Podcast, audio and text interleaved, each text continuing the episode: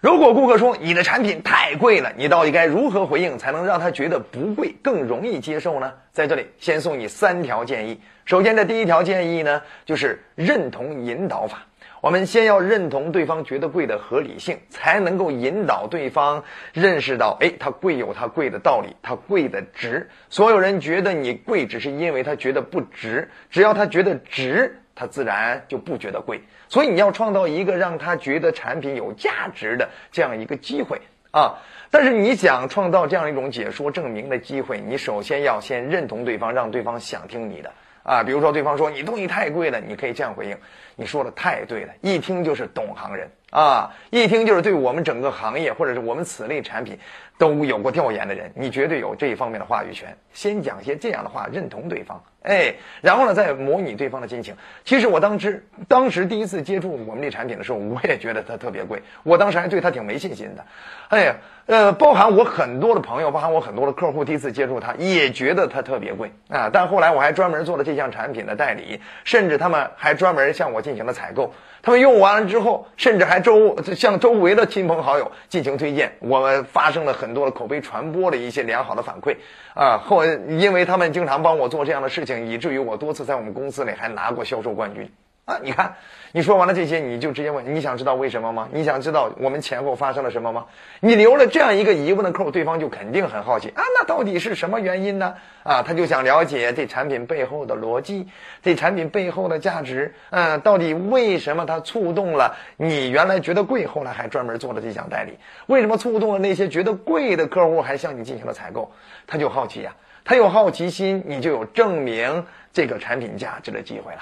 哎，你就可以去给他展开的去说，否则的话，你一上来，对方说你东西太贵了，你直接就回应他不贵不贵，你知道为什么不贵吗？我们用什么材料？我们这个有什么样的进口工艺？我们经过多少道工序？没有用，你说这些话，对方听不进去，因为你根本就没有认同对方觉得你贵的动机。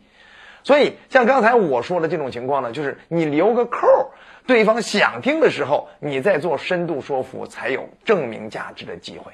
没错吧？那个时候你才能够去说，哎呀，我们那个是什么样的特材？因为用上这什么样的特材，所以我们在哪方面的功能性更强，我们的耐用性更久啊，甚至是我们有多功能。嗯，每种功能如果能够你这个把它用上了之后，能给你带来多少好处，带来多少价值？那如果这些功能全部都用上了之后，你想想，那顶你买多少呃不同样的东西的一个综合品，对不对？让你少花了多少其他冤枉钱？哎，你看你这样证明。之后会让对方认识到，哟，这是一个多维价值的，这是一个长久价值的。哎，对方认识到价值了之后，对方自然会不觉得不贵呀，啊，会认识到这这多功能性、性价比呀，或者长久性啊，对吗？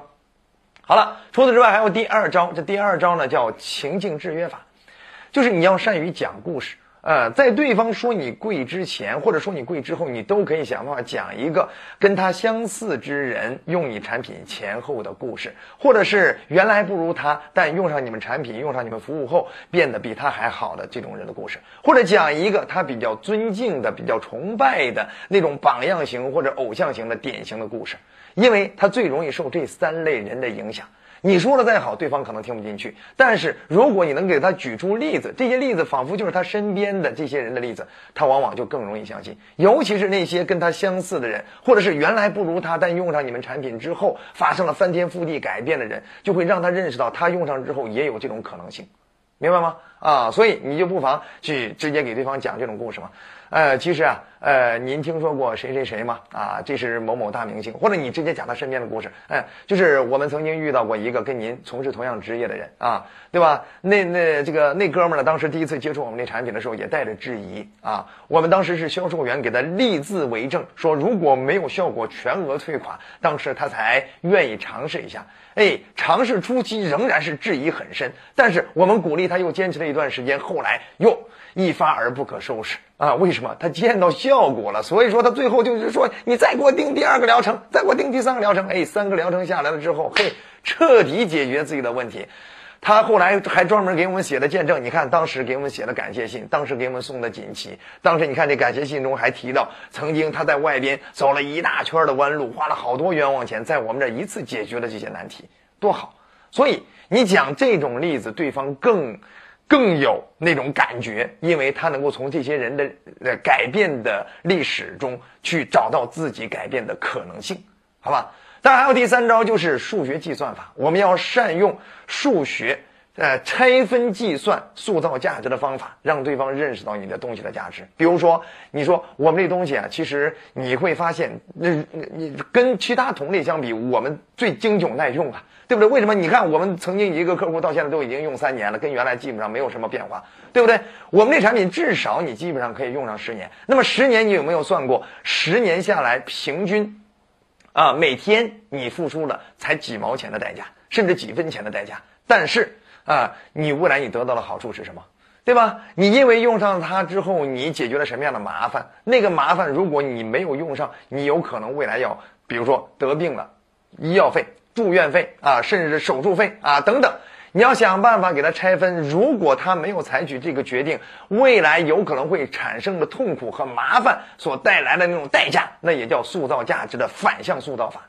那么，如果用上我们这产品，得到了某些好处，生活、身体各方面经呃经济精神头啊，这方面经经济神改变了之后，哎，能够一个月多做一些事情，多赚点钱啊，甚至是让自己可以多兼顾一些事情，那是不是又给对方创造了更多维度的价值呢？长久的时间也可以去算呀。你今天学完了我们的这套课程，你一个月多赚五百没有问题吧？那一年就是多赚六千块钱。那如果用上十年，把这方法用上十年，那就是六千乘以十，那就是六万的，对不对？那你要把我们整套系统全部都学完了呢？啊，那就是再乘以多少倍，对不对？你看，这就叫塑造价值，用数学计算法塑造他的获得感，以及如果他不做决定，他的损失感。好了，不多说了，这就是跟大家提到的，我们在遇到客户说你的东西太贵了，我们的三种回应方式可以让对方觉得不太贵，更容易接受。第一种就是我们刚才提到的认同引导法，第二种叫情境制约法，学会讲故事，尤其是三类人的故事。还有第三种就是数学计算法，计算他获得之后、改变之后能得到的好处和价值，以及如果他错过了这项决定，他未来多重的长久的损失。